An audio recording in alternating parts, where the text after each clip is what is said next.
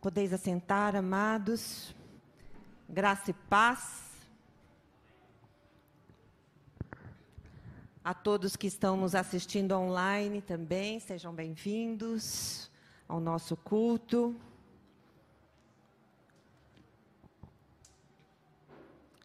Para te adorar, ó Rei dos Reis, foi que eu nasci, ó Rei Jesus.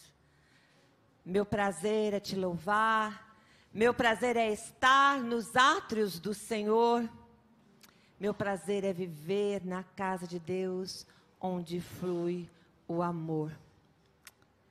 Nós cantamos essa música várias vezes, mas muitas vezes nós não meditamos naquilo que estamos cantando. E hoje eu quero falar um pouquinho sobre isso sobre a nossa adoração. Nós nascemos para adorar ao Rei Jesus.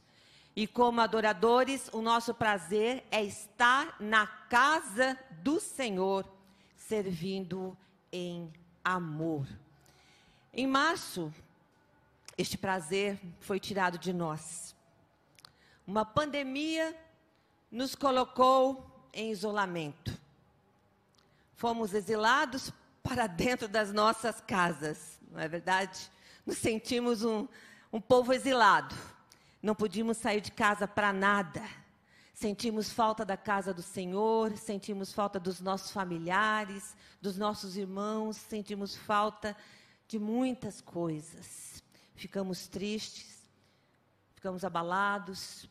Tínhamos muitos sonhos, muitos planos né, para este ano Começamos o ano assim animados, de repente tudo desmoronou. E a tristeza tomou conta de muitos dos nossos corações, né? Nos reinventamos, reunimos-nos online, com aqueles, é lógico, que tinham acesso à internet, mas ainda assim havia aquele sentimento de tristeza. Teve quem ficou estressado, teve quem ficou desanimado, enlutado. Alguns perderam seus familiares, ficaram muito tristes, muito abatidos. Teve quem ficou com a fé abalada, quem se distanciou da comunhão, perdeu o prazer de congregar, inclusive online. Quem perdeu a alegria de servir a Jesus também Mas nesse tempo, teve também quem dobrou o joelho, quem jejuou em oração. E não foram poucos. E Deus nos ouviu. Voltamos para os nossos cultos presenciais. Posso ouvir um glória a Deus aí? Aleluia! Uhul! A igreja está viva? Está, não é? Graças a Deus estamos aqui com algumas restrições, sim, mas o que importa é que estamos aqui. E precisamos retomar os nossos planos, os sonhos que nós tínhamos, que Deus colocou em nossos corações. Precisamos retomar, restaurar aquilo que foi destruído, buscar os desgarrados, animar os desanimados, os abatidos, consolar aqueles que choram, não é? que ainda estão tristes, enlutados, conduzir novamente o povo à adoração comunitária, sincera e impactante, porque isso estava fazendo falta nas nossas vidas, não é, amados? E nós sabemos que essa adoração comunitária, quando ela é sincera, quando ela é impactante, ela gera vidas transformadas, um reavivamento, um novo despertar. E é o que nós estamos precisando hoje. O texto da nossa mensagem se encontra em Neemias, capítulo 8, versos de 1 a 12. E nós vamos falar sobre a restauração da adoração comunitária, esse reavivamento, o novo despertar, como é que ele acontece. E pensando no nosso exílio, há um povo que também foi exilado. E a história deles foi muito pior do que a nossa, com certeza. Mas mesmo assim, Deus teve misericórdia deste povo, permitiu um novo recomeço. E eu vou contar um pouquinho dessa história antes de lermos o texto. Esse povo exilado teve o seu templo destruído, a sua cidade, os muros destruídos. Muitos morreram quando isso aconteceu. E daqueles que sobreviveram, a maioria foi levada cativa para a Babilônia, como escravos, estavam servindo lá ao rei na Babilônia. Alguns, aqueles mais pobres, foram deixados para trás, naquela terra devastada, para morrer de fome, porque não tinha como sobreviver. Tudo isso aconteceu porque eles deixaram de obedecer às leis do Senhor e adoraram outros deuses. Mas no meio daquele povo triste e sofrido, teve quem orou, quem jejuou, se manteve fiel ao Senhor em todas as coisas e Deus, a seu tempo, entrou em ação. Conhecemos a história de Daniel e seus amigos Misael, Ananias, Azarias, não é verdade? E eles foram protegidos e abençoados por Deus lá na Babilônia, por se manterem firmes no propósito de adorar somente a Deus. E são exemplos para nós hoje.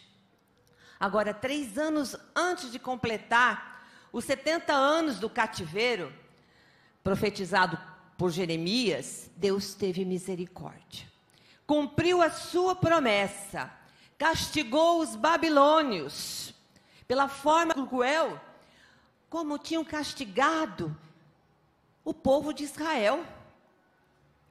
A Babilônia foi invadida pelos persas, subjugadas. Ciro, o rei da Pérsia, na época, Deus o usou para retornar a primeira leva dos judeus que iria reconstruir o templo em Jerusalém sob o comando de Zorobabel. Deus, para vocês verem que Deus usa até os incrédulos para cumprir o seu plano. E foi assim que aconteceu. E não pensem que esse povo, ao voltar, foi tudo tranquilo. Não. Mesmo tendo a permissão do rei, as coisas não foram fáceis. Eles tiveram muitos entraves, muitas batalhas, muitos inimigos, obstáculos, não é?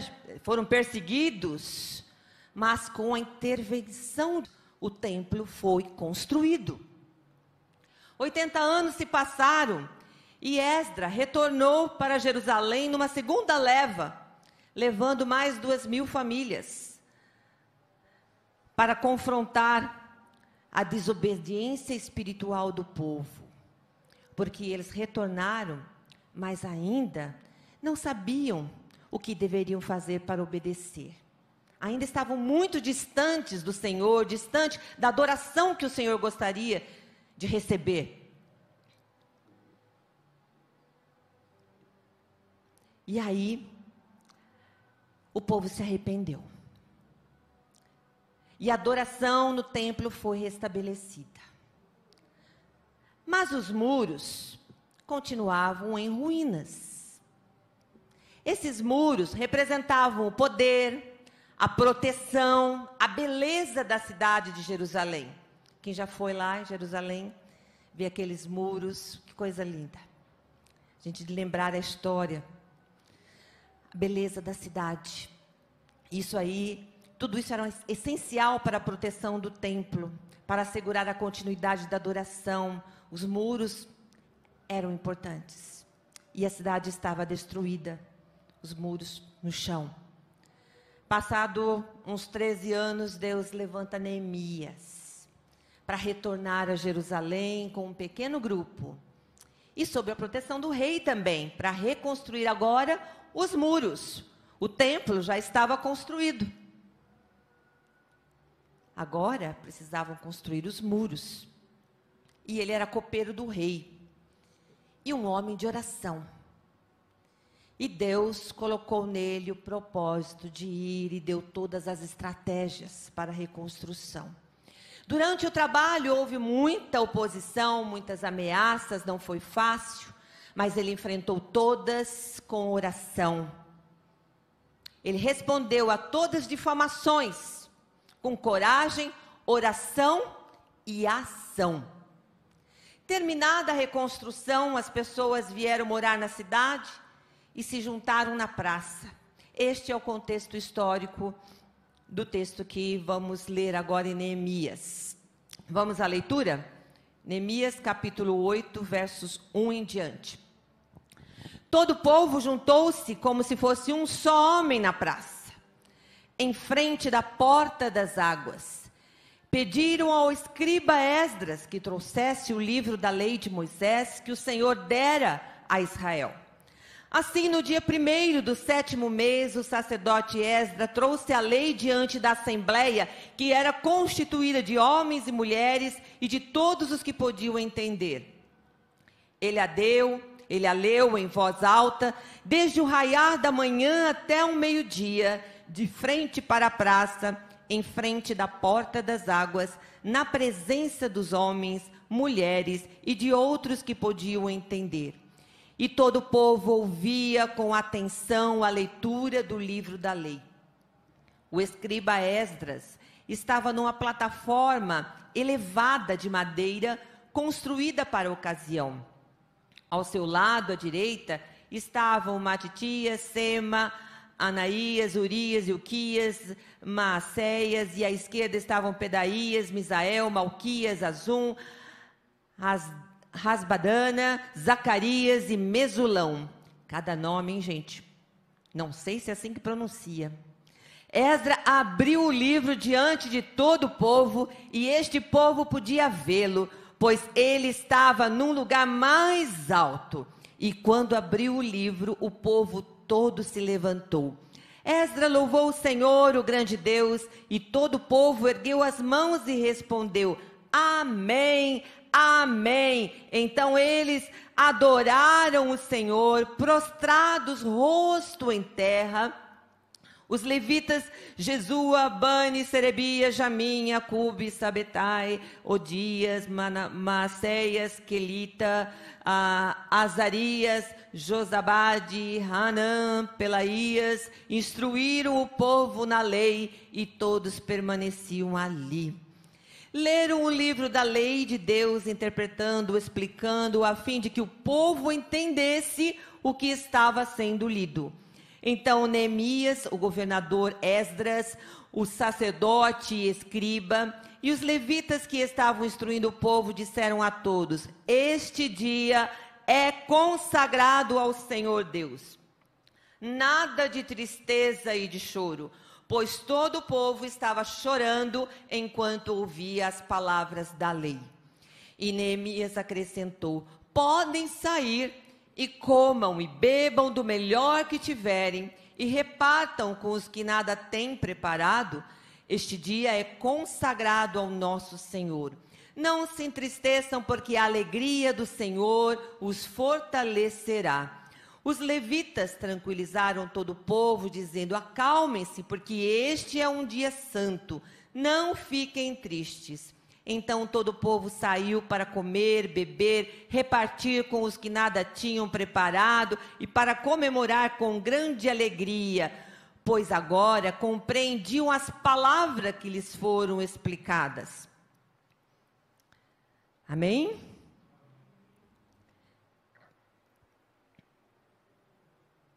Vejam só. Quero que vocês guardem aqui. Pediram ao escriba Esdra que trouxessem o livro da lei de Moisés. O povo todo junto. Um só, como se fosse um só homem. Guardem isso. E aí leu em voz alta voz alta, desde o raiar da manhã até ao meio-dia. E o povo ouvia com atenção a leitura. Quando abriu o livro, o povo todo se levantou. Vocês entenderam agora por que, que a gente costuma até levantar para a leitura da palavra de Deus? Está aqui. Esdra louvou o Senhor, o grande Deus, e todo o povo ergueu as mãos e respondeu. Instruíram o povo e assim por diante.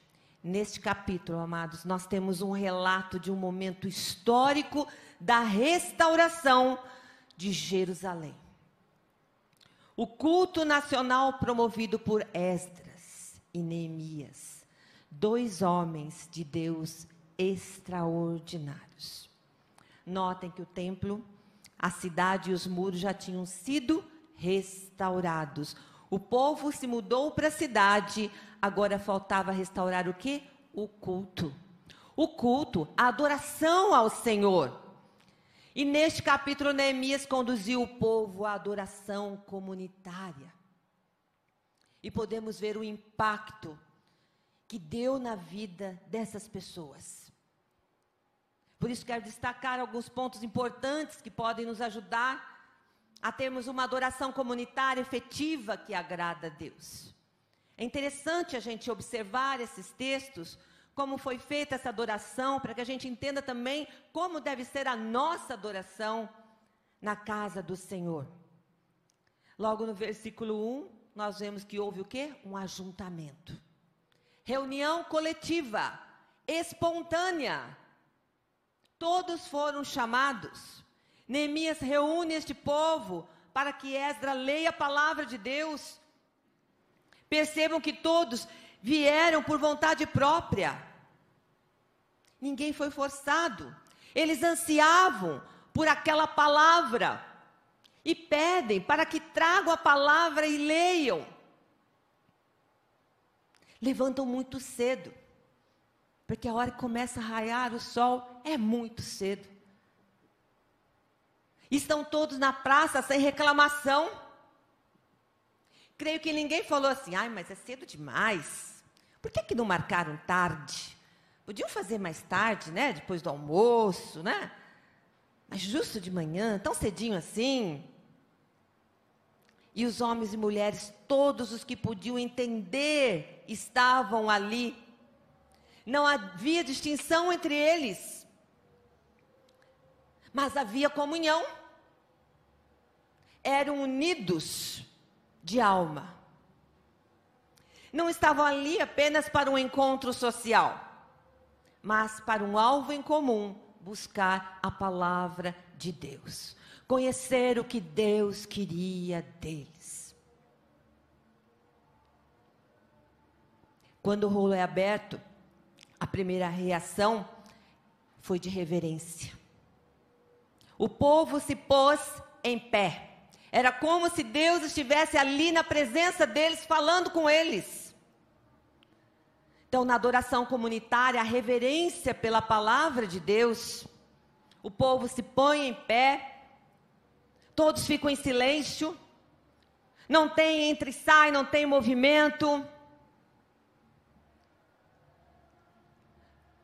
E eles ficaram ali, horas e horas, até o meio-dia. Acho que deu mais ou menos entre seis a sete horas, em pé. Em pé assistindo, ouvindo a leitura da palavra de Deus.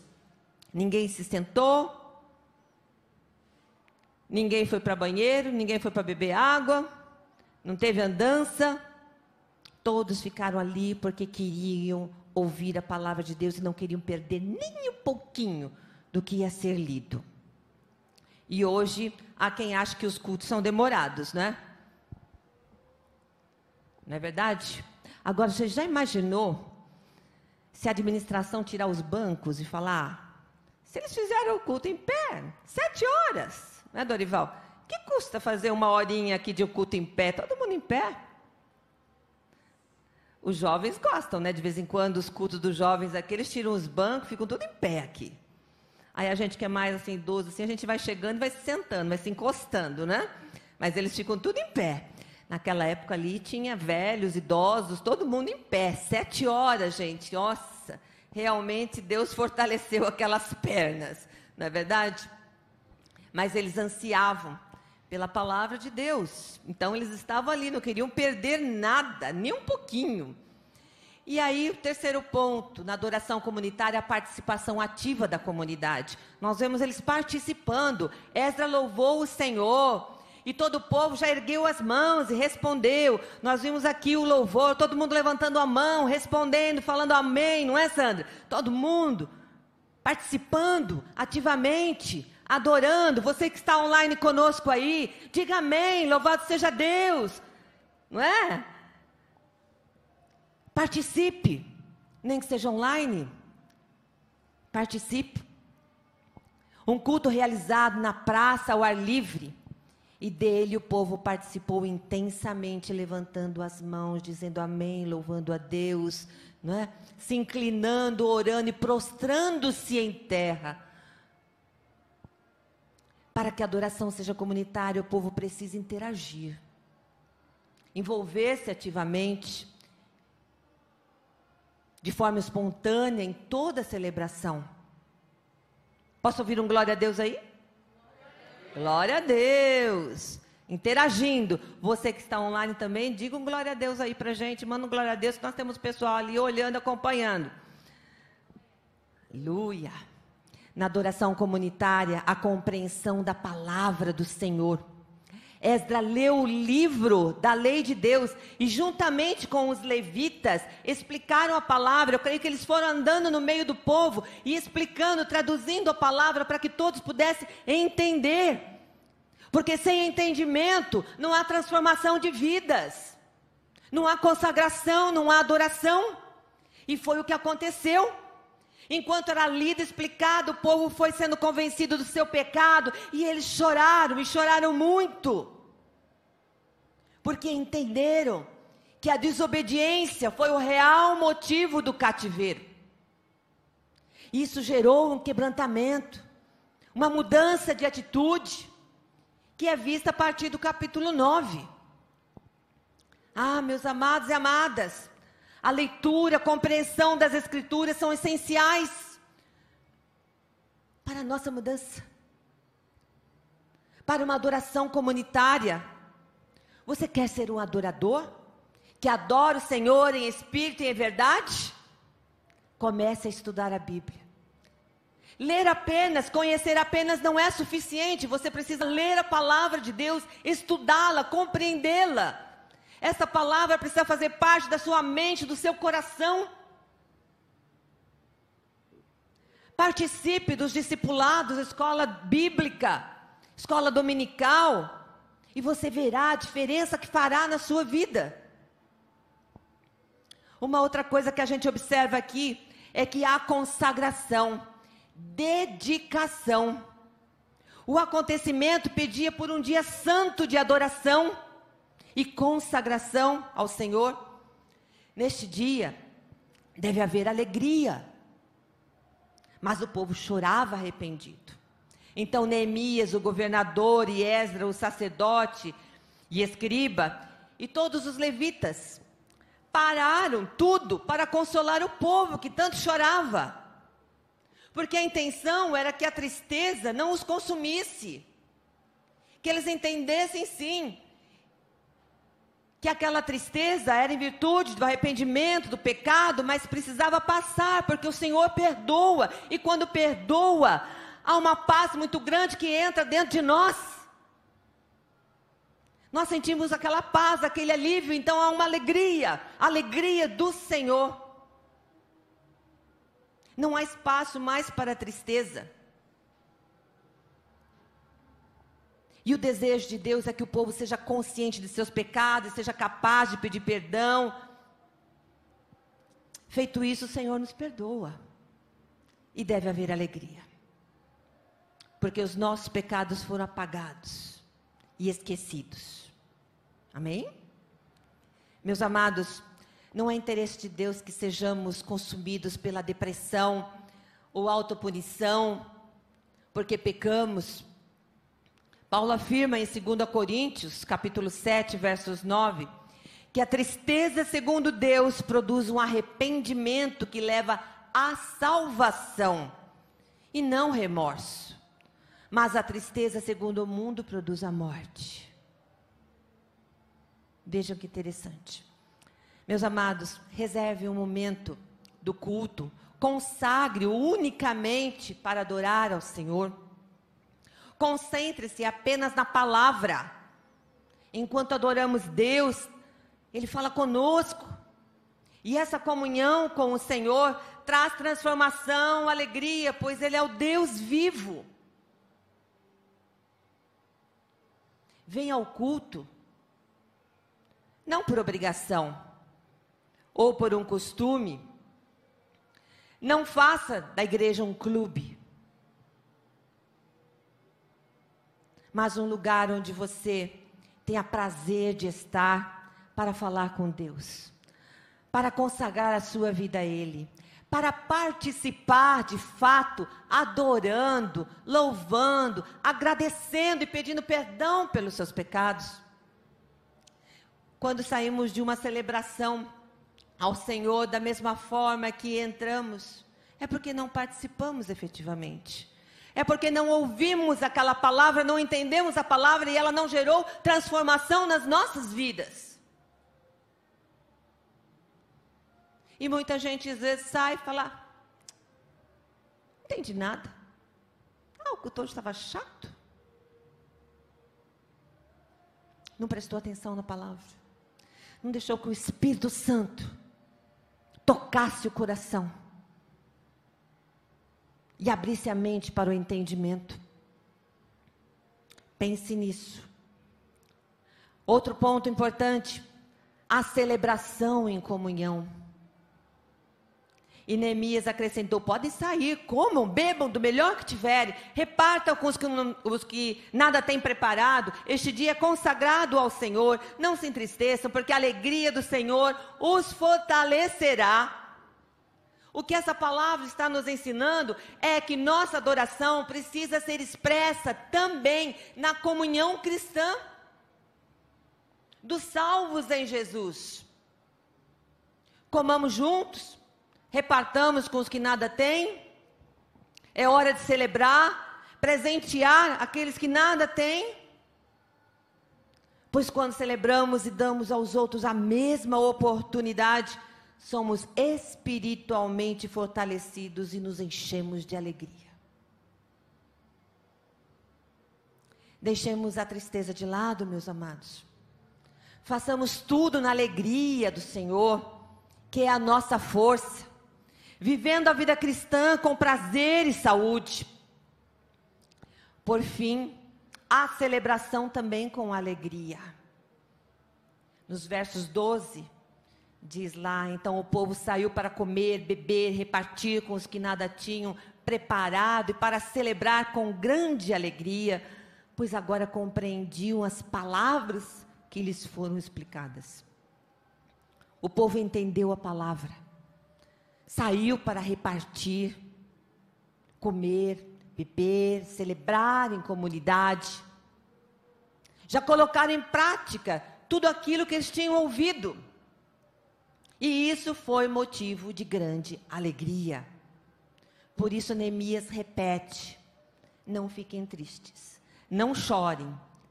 É dia de celebração. Celebração é festa.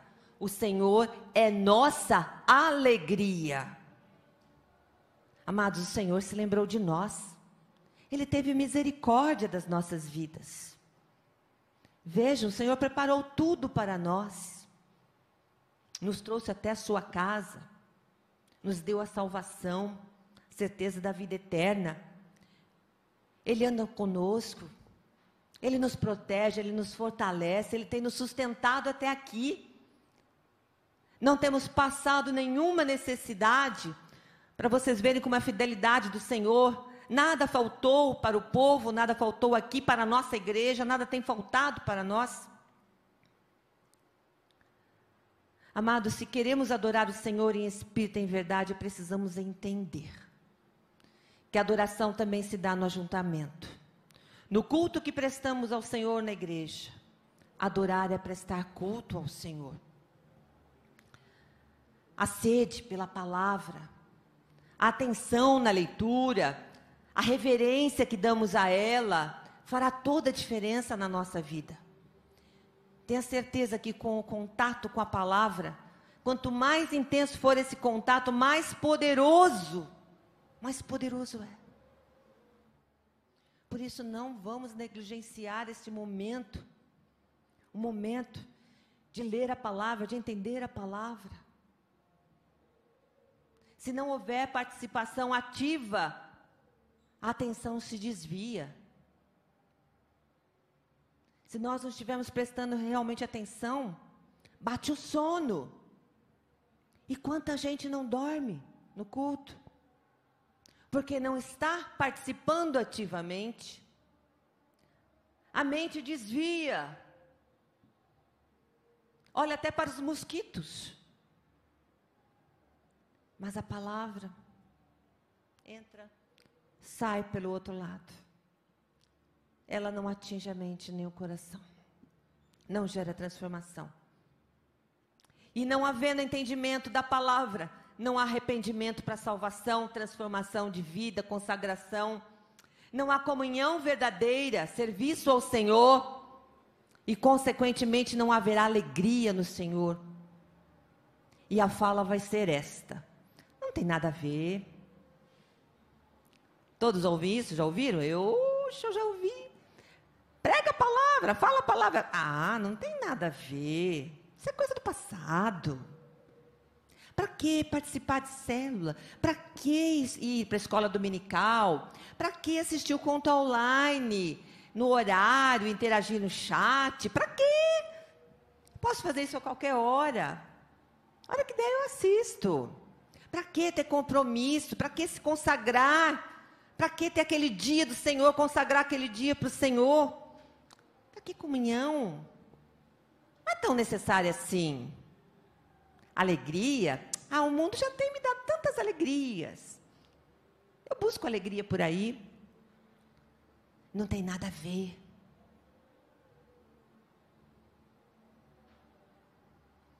E aí eu gostaria que você fechasse seus olhos agora um pouquinho. Baixasse sua cabeça. O louvor pode repetir aquela música para mim aqui? Feche seus olhos agora. Você tem disposto o seu coração para conhecer a palavra de Deus? Como é que tem sido o seu relacionamento com Deus? Você tem buscado a palavra do Senhor? Você tem disposto o seu coração para viver os ensinos da palavra de Deus? Ou tem falado, não tem nada a ver. Você tem disposto também o seu coração para ensinar a palavra de Deus para as outras pessoas? Ou você acha, ah, para mim já basta. Eu estando salvo, tudo bem. Como está o seu coração nesse momento? Hoje é dia de deixar tristeza deixar o choro. Se o pecado está te incomodando, está trazendo tristeza, está trazendo choro, é hora de confiar no Senhor, de ouvir a palavra, de começar a celebrar. Porque na hora que vem o quebrantamento, na hora que você pede perdão para o Senhor, vem aquela paz, a certeza de que você foi perdoado. E vem uma alegria, uma alegria que o mundo não dá. Você pode estar passando por batalhas, por lutas, como nós dissemos aqui, que ainda estamos enfrentando muitas lutas, muitas dificuldades, muitas batalhas. Mas no Senhor nós temos alegria. Caminhamos firme olhando para Ele. Como é que está a sua vida de adoração?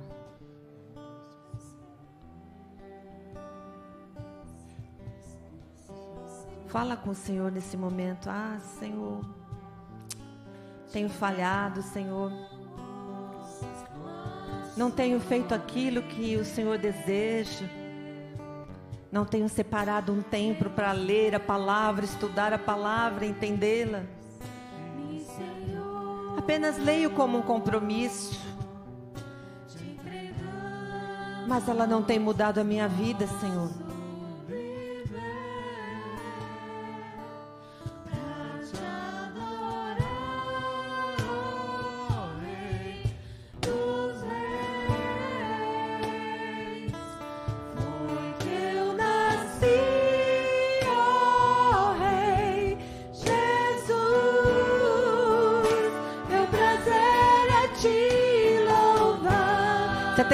Em louvar ao Senhor?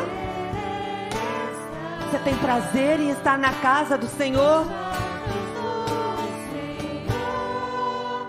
Meu prazer é viver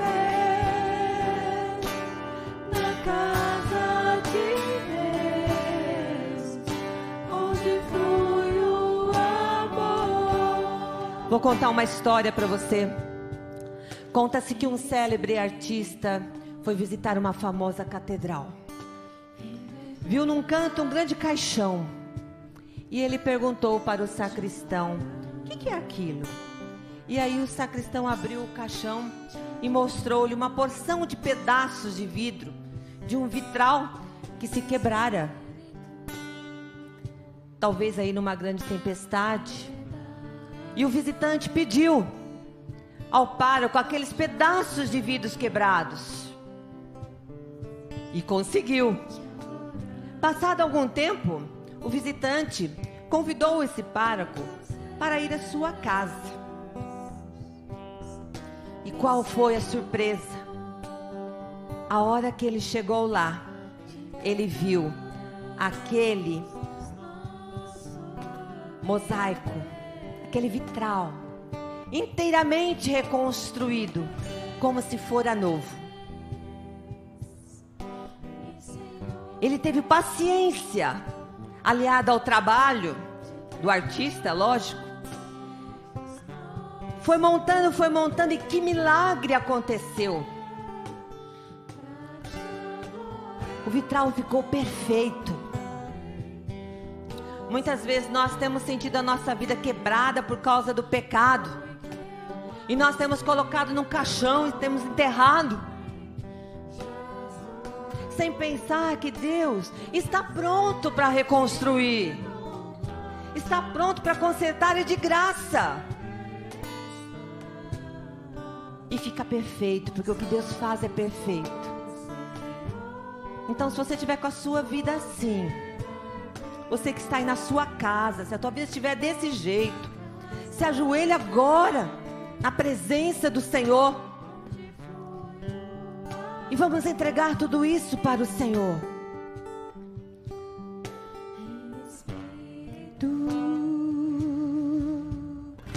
E em verdade te adoramos, te adoramos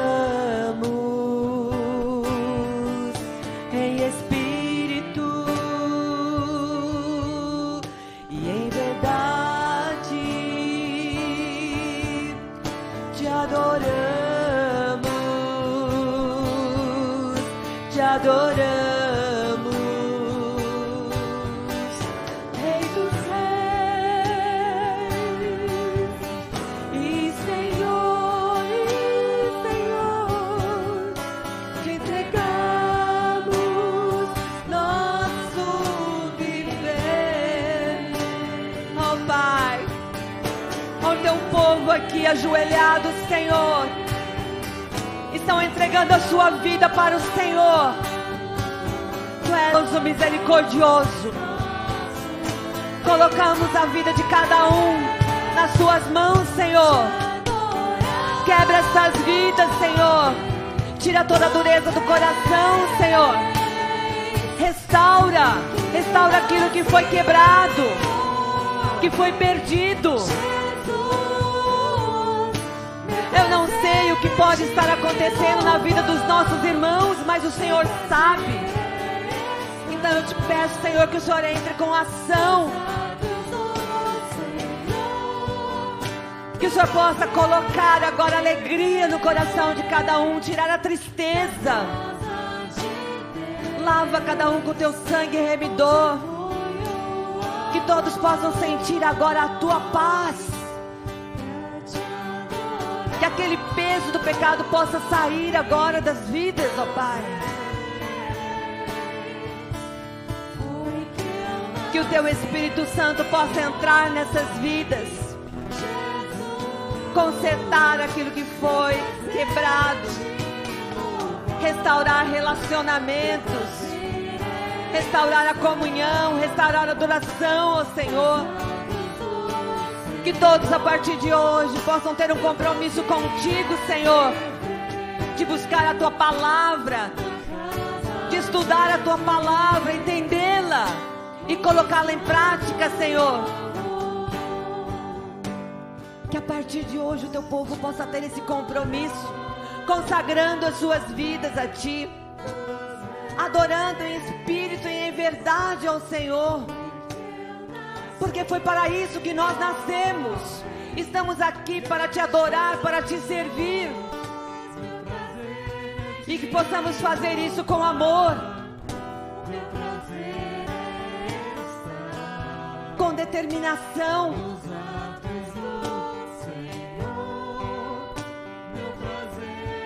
Que possamos dizer não para o inimigo quando ele vem. Porque ele quer sim roubar a adoração dos seus filhos. Ele não deseja que os teus filhos o adorem, Pai. Mas que o Senhor possa abrir os nossos olhos. Que a gente possa repreender toda seta. Tudo aquilo que não vem de ti.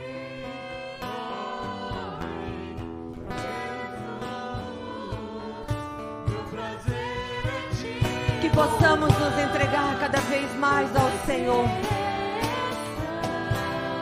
Que possamos ser cheios do Teu Espírito. E andarmos sempre olhando para Jesus.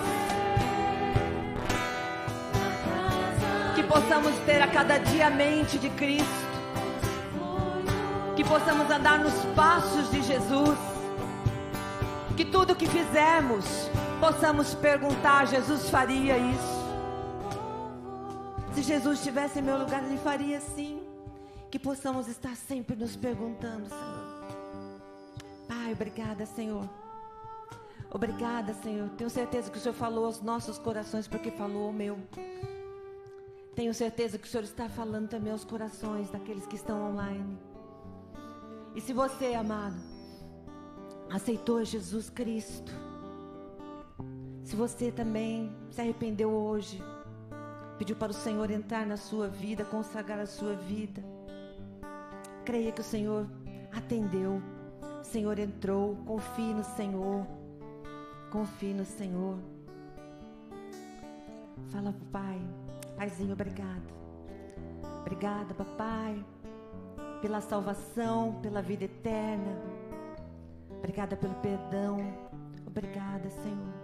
Nós te agradecemos, Senhor, por tudo, Senhor, por tudo que o Senhor tem nos feito. Queremos ser realmente adoradores, em espírito e em verdade. Queremos ser aqueles adoradores que o Pai procura. Pai, obrigada, Senhor. Muito obrigada, Senhor. Muito obrigada. No nome de Jesus, nós oramos agradecidos. Amém, amém e amém.